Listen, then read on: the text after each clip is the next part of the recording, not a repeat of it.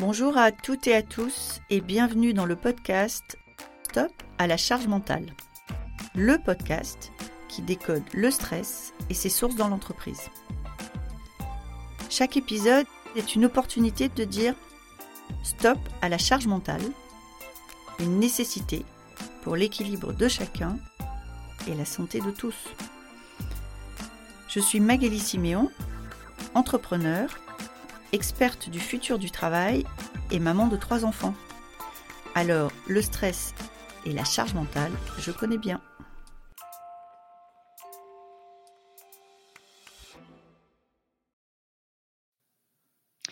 Bonjour Céline. Bonjour Magali. Céline, est-ce que vous voulez bien vous présenter pour nos auditrices et nos auditeurs? Alors, je m'appelle Céline Thomas et je suis depuis 2018 indépendante. Euh, j'ai commencé par une carrière de consultante et aujourd'hui je suis conférencière sur les sujets du management et de la qualité de vie au travail. Et je sais, parce qu'on en a discuté ensemble, que vous êtes une grande défenseuse de ce qu'on appelle le management bienveillant. Je sais aussi que c'est un concept qui est souvent décrié. Alors, on va démarrer déjà par le back to the basic. Est-ce que vous voulez bien nous définir ce que vous appelez le management bienveillant? Puis après, on regardera si c'est une pratique habituelle dans le management français ou pas.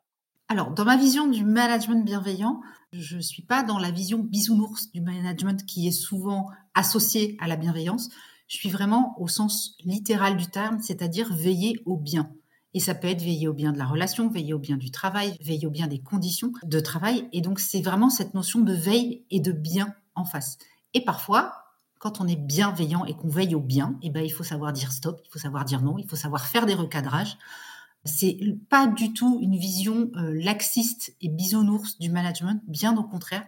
C'est quelque chose qui a des bases saines, un cadre qui est flexible mais qui est posé et qui permet quand même non pas que la communication, mais aussi le dialogue. Et c'est important de faire la différence entre les deux. Pour moi, un management bienveillant, c'est un management qui dialogue, c'est-à-dire que la communication va dans les deux sens, tout simplement.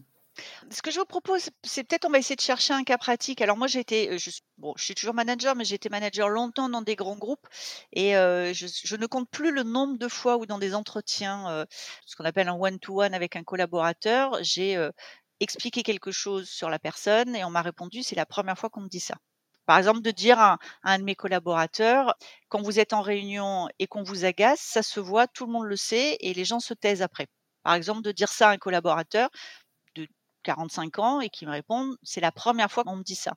On est bien d'accord que quand on fait ça par rapport à votre définition du cadrage, du dialogue, et donc derrière d'ouvrir un dialogue avec entre autres cette personne qui a posé des questions, qui a demandé des exemples concrets. Donc moi je prépare toujours quelques exemples concrets en disant bah voilà ce jour-là. Ou... C'est ce que j'allais dire, faut donner des exemples concrets de comment se manifeste cet agacement, parce que sinon effectivement la personne va dire bah, c'est de la perception. Aucun intérêt. C'est ça. Voilà. Et l'entretien s'est terminé, la personne m'a remercié et derrière euh, était inscrit dans un programme de formation qui était proposé par la boîte sur des sujets de communication. On est bien d'accord que quand vous parlez de dialogue, c'est cette idée justement, la bienveillance, c'est pas de, ne rien dire et de laisser faire, mais c'est bien au contraire d'être très clair en fait, toujours très explicite et très clair. Oui, c'est surtout pas laisser faire, et c'est surtout pas ne pas agir par peur de blesser, mmh. euh, ou par peur de chiffonner, ou par peur de vexer les gens. C'est de se dire j'ai un souci avec tel fait, tel fait, donc bien des faits, des actes, des paroles qui ont été prononcées, des façons de procéder. Et ça ne convient pas. Alors, est-ce que ça ne me convient pas à moi personnellement en tant que manager mmh. ou est-ce que ça ne convient pas dans le fonctionnement global du travail d'équipe? C'est encore deux choses différentes. Si ça ne me mmh. convient pas à moi personnellement parce que mon collaborateur a un bureau plutôt en bazar et que moi je suis hyper organisée, tant que le gars ou la nana fait son job, est compétent et trouve les dossiers quand je les lui demande, j'ai pas mon mot à dire sur la façon dont son bureau est rangé ou pas rangé. Par contre, si à chaque fois que je lui demande un dossier, il met une demi-heure à me le retrouver parce qu'en fait, il est désorganisé, là, c'est un autre souci, ça gêne le fonctionnement et le travail. Et donc là, l'idée en tant que manager, c'est pas de dire, bah, je veux patience, gentiment, parce que je veux pas le froisser, c'est de lui dire, écoute, j'ai un vrai souci, est-ce qu'on peut trouver un moyen? Parce que quand tu mets plus de 30 minutes à me sortir le dossier d'un client, par exemple, si on est avocat et qu'on a moi, c'est problématique pour moi parce que j'ai mon client au téléphone. Est-ce qu'on peut trouver une solution ensemble?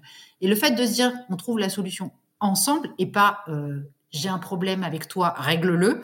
C'est là où on est dans quelque chose de bienveillant, c'est-à-dire qu'il y a un souci, on ne le masque pas et on est proposition de solution, on initie le dialogue, c'est-à-dire est-ce qu'on peut en discuter, est-ce qu'on peut trouver une solution?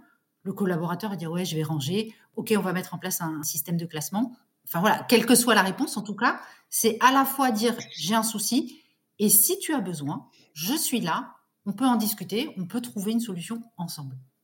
Mais j'aimerais bien qu'on explore l'autre version. Donc, euh, je suis en face de ce collaborateur, je ne dis rien parce que je ne veux pas le blesser. Donc, je rumine, je ronchonne, j'attends une demi-heure pour la cinquième fois euh, des 15 derniers jours. Et on est d'accord que je sors agacée, que mon impression de ce collaborateur n'est pas très bonne et qu'à un moment ou un autre, possiblement promotion, augmentation, entretien annuel, il risque d'avoir un retour de bâton dont il ne comprendra pas l'origine. On est d'accord? On est tout à fait d'accord. Et il va pas comprendre pourquoi. Et là, c'est encore rattrapable, c'est-à-dire que si le collaborateur à ce moment-là lui dit mais pourquoi tu m'en as pas parlé?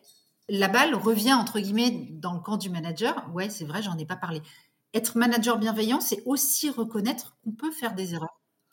On peut se planter et c'est pas grave. je veux dire, on n'est pas tous des chirurgiens cardiaques quoi dans notre boulot de tous les jours. Euh, on sauve pas des vies en général.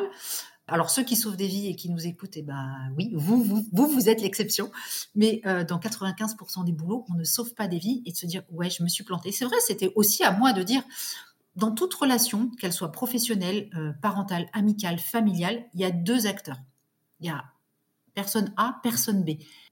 Et chacun doit faire sa part pour que la relation fonctionne. C'est-à-dire que pour que la relation fonctionne, s'il n'y a pas de dialogue, c'est ce que je disais tout à l'heure, ça ne peut pas marcher du tout. Et si le manager se tait, il laisse la place à l'autre de faire, d'occuper la relation comme il le souhaite, de la piloter, et ensuite, à un moment donné, la coupe, elle déborde, il se fait Eh oh, mais je suis là moi aussi. Ah oui bah ouais, mais en mmh. fait, euh, tu dis rien depuis six mois. Je ne peux pas savoir que ça va pas. Ah, mais je voulais pas te fâcher. Mais il n'y a pas besoin de se fâcher. On est tous différents et c'est normal de ne pas avoir la même vision, les mêmes filtres, les mêmes valeurs, les mêmes fonctionnements. Mais c'est en discutant, en échangeant sur ces sujets qu'on trouve des solutions. Ça, c'est la clé. J'ai jamais fait autrement dans toutes les années où j'ai travaillé euh, avec des équipes. Dès que j'avais un souci, quelque chose, alors bien sûr, j'ai appris, hein, j'ai pas commencé. Oui, euh, ça s'apprend, Avec tous les outils, ça s'apprend. J'ai moi aussi fait des erreurs. J'ai moi aussi euh, envoyé balader des collaborateurs, j'aurais pas dû. Mais c'est reconnaître, c'est se dire, euh, ouais, là, c'est vrai que j'ai pas été euh, top. Et j'ai commencé ce chemin en me disant, quand j'ai été manager la première fois, c'est arrivé un peu par hasard. Je me suis dit, qu'est-ce que je n'aimais pas de mon manager et surtout, je ne veux pas le reproduire avec mes équipes. C'était la première étape de me dire, qu'est-ce que je supportais pas chez l'autre et qu'est-ce que potentiellement je risque de faire? Parce qu'il y a des choses que je risque pas de faire, mais il y a des choses dans le stress qu'on est peut-être amené à faire ou à dire. Et je me suis dit, OK, mes premiers filtres, ils vont être là. Et puis après, bah, petit à petit, bien sûr, ça s'acquiert avec de l'expérience, avec de la formation. La base, c'est l'ouverture d'esprit et le dialogue. Et en tant que manager, se dire, OK, je suis le manager, mais je dois aussi penser que nous sommes humains avant tout. Et c'est pas parce que je suis dans la hiérarchie une ou deux strates au-dessus que je ne dois pas accepter le dialogue des mmh. personnes qui viennent en dessous. Mais alors, aujourd'hui, dans le management euh, un peu euh, enfin, traditionnel à la française, est-ce qu'on trouve les germes de cette bienveillance ou, est-ce qu'au contraire, il y a encore un peu de boulot? Il y a quand même encore du boulot. c'est OK. Non, non, il y a du boulot. Je le vois, j'écris régulièrement sur LinkedIn des posts qui traitent du sujet. Et régulièrement, il y a des gens qui me disent Ah, mais ce côté bisounours, ça m'insupporte. C'est pas comme ça qu'on gère une équipe. Si les équipes sont pas capables, si en entreprise, les ordres sont pas capables d'exécuter des ordres simples, il faut qu'ils aillent ailleurs. Moi, ça me laisse toujours un peu sans voix, ce genre de commentaires. Je me dis euh, Bah non, en fait. Voilà, c'est pas des enfants d'un an à qui on dit bah oui là faut que tu manges ta purée. C'est un peu plus complexe que ça. Et la société a grandement évolué les 20, 30 dernières années, et surtout depuis la crise sanitaire, les gens aspirent à autre chose, à beaucoup plus de considération individuelle. Et effectivement, dire j'ai 25 euh, personnes dans mon équipe et je veux que ce soit des numéros, euh, qu'il y ait des petits soldats qui s'exécutent, c'est pas possible. C'est plus possible aujourd'hui. Et ces personnes-là qui sont encore dans ce management traditionnel, moi j'ai été élevée euh, avec le 1, fais ce que je te dis mais fais pas ce que je fais, 2, pose pas de questions. Je vois bien. J'ai été élevée comme ça et mes premiers managers étaient comme ça.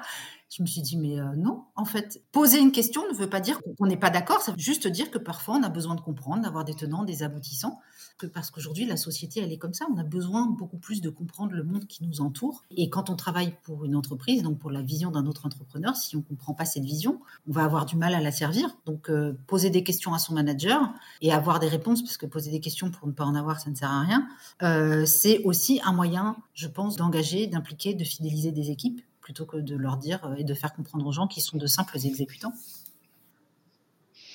Parce que finalement, pour vous, Céline, si on voulait convaincre euh, les dirigeants qui nous écoutent ou les DRH qui nous écoutent, c'est quoi l'avantage de travailler à la mise en place d'un management bienveillant? À quoi ça sert?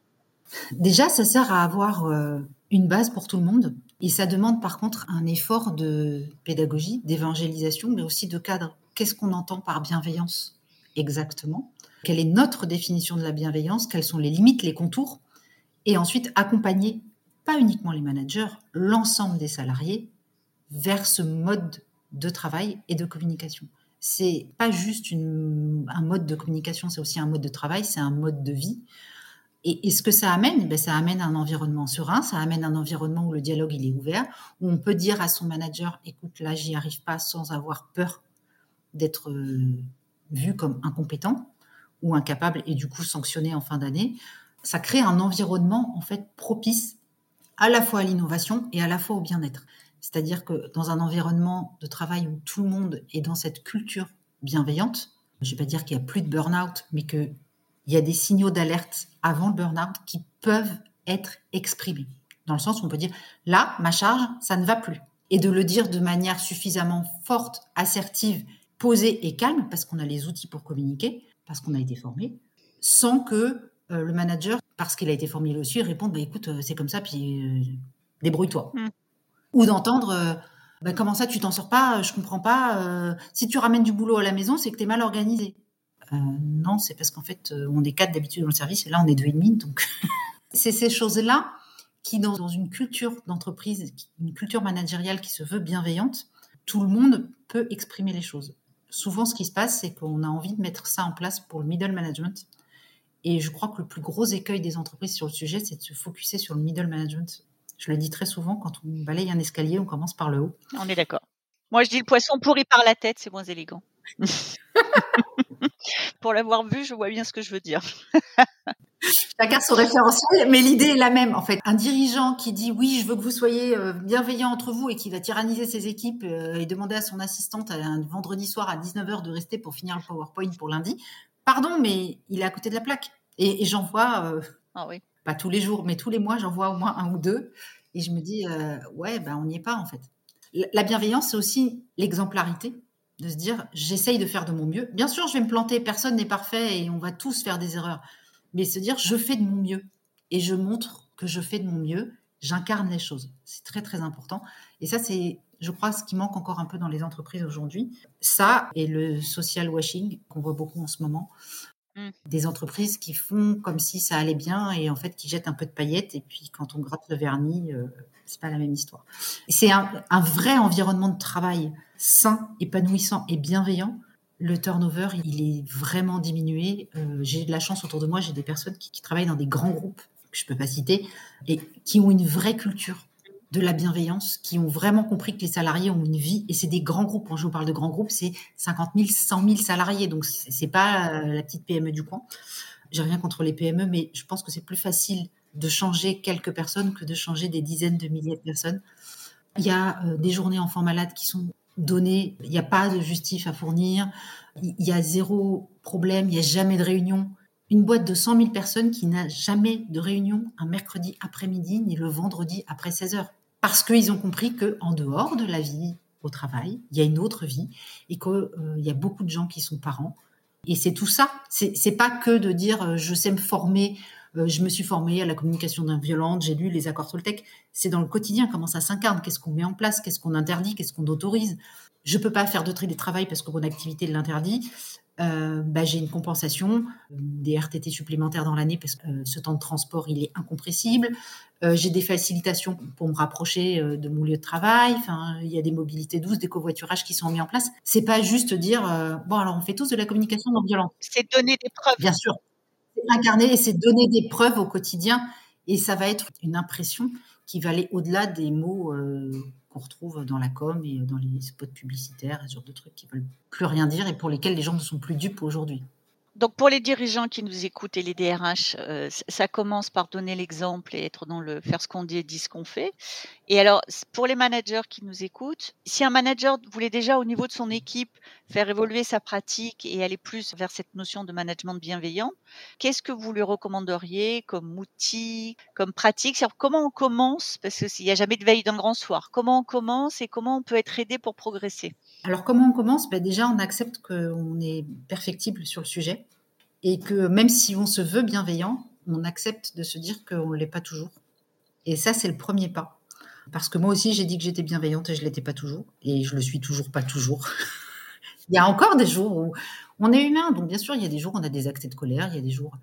Mais euh, en tant que manager, la première chose, c'est euh, se reconnecter à ses émotions profondes et accepter qu'on puisse être en colère et euh, qu'on ait de mauvaise humeur, qu'on est déprimé ce jour-là parce qu'on a un souci, et de le verbaliser. Et de dire, le premier pas, le premier exercice de bienveillance, c'est de dire, par exemple, un jour où on va pas bien, aujourd'hui, j'ai pas la forme olympique, je suis d'habitude plutôt à votre dispo.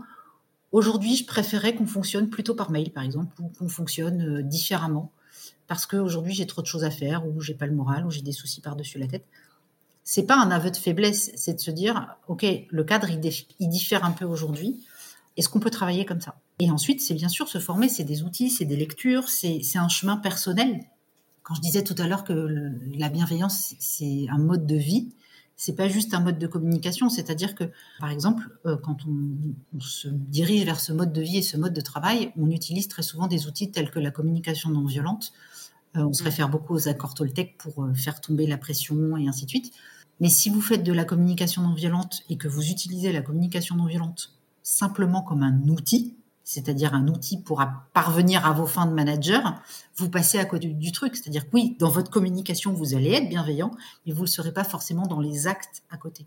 Hmm. C'est une globalité et c'est des petits changements. Je ne suis pas venue au mode bienveillant du jour au lendemain, comme vous disiez, il n'y a pas de veille de grand soir. C'est petit à petit, c'est des touches, c'est des rencontres, c'est des lectures ça m'a pris 3-4 ans. Et puis il faut y retourner de temps en temps, on est d'accord? Il faut y retourner régulièrement. Mmh. moi, j'anime très souvent des formations de managers sur la communication managériale, sur la gestion des émotions. À chaque fois, quand je refais une session, je me replonge dedans. Bien sûr. Et à chaque fois, je me dis, ouais, c'est vrai, ça, je le fais pas assez en ce moment. Même moi, à titre perso dans ma vie, je suis plus manager, je suis indépendante aujourd'hui, mais j'ai des enfants. Donc j'ai une, autre équipe qui est la famille, mais c'est une autre forme d'équipe. Et c'est des relations, et c'est de la communication, et c'est parfois demander aux enfants d'étendre le linge. Euh, la vie de tous les jours, bah, c'est la même chose que de demander à, un collaborateur est-ce que tu peux me tenir un jour le budget parce que j'ai une présentation la semaine prochaine? Et j'ai vraiment besoin d'avoir les chiffres les plus justes possibles. Est-ce que tu peux vérifier que tout est bien carré? Bah, Lui demander ça plutôt que de lui dire euh, je t'ai demandé, euh, tu l'as pas fait. Mmh. Euh, comme d'habitude, je suis obligée d'y revenir 50 fois. Voilà, c'est verbaliser le besoin, verbaliser l'émotion associée à ce besoin. J'ai besoin, je suis stressée, je suis en colère. Aujourd'hui, on est dans quelque chose où on a appris qu'il fallait communiquer de manière polie et polissée, de manière bienveillante. Le problème, c'est qu'on n'a pas fait le travail en amont sur les émotions. Et donc, ce qui se passe, c'est qu'on arrive sur un mode de communication qui devient le fameux mode passif-agressif, où euh, comme on n'a pas fait le tri sur les émotions, on a quand même quelque chose à dire, mais on ne sait pas comment le dire. On ne veut pas être méchant, donc on dit un truc absolument bâtard, genre sauf erreur de ma part, ou ce genre de truc mm. monstrueux.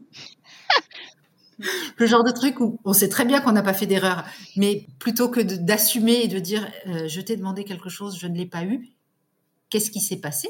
Plutôt que pourquoi tu ne l'as pas fait, qu'est-ce qui s'est passé? Ah bah j'ai oublié, je te le fais tout de suite. Bon, hop, ça y est, on n'en parle plus. On est tous humains, on oublie on a, enfin voilà, on a mille choses à faire. J'ai lu l'autre fois, je crois que le cerveau prend 30 000 décisions par jour. Il y a moyen qu'on en rate une ou deux quand même à un moment donné.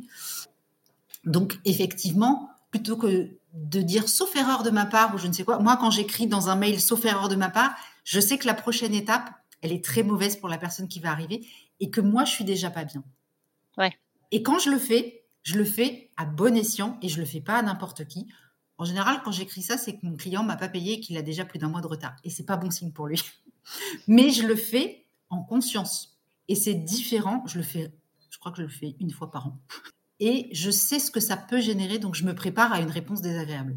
Et huit fois sur dix, le simple fait de me préparer à cette réponse va faire que je ne vais pas écrire cette phrase. Je vais me dire, trouve un autre moyen.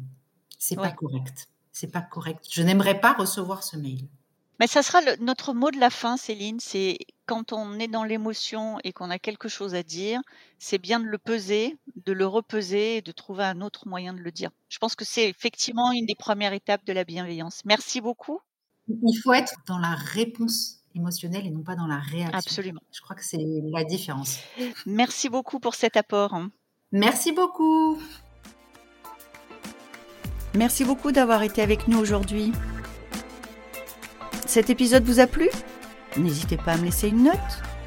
Envie d'en savoir plus? Abonnez-vous directement depuis votre appli de podcast préféré. Et si vous souhaitez me confier votre histoire sur le stress en entreprise, contactez-moi via notre site Lily facilite la vie. Le lien est dans la description. Je vous donne rendez-vous la semaine prochaine pour un nouvel épisode de Stop à la charge mentale. Merci et à bientôt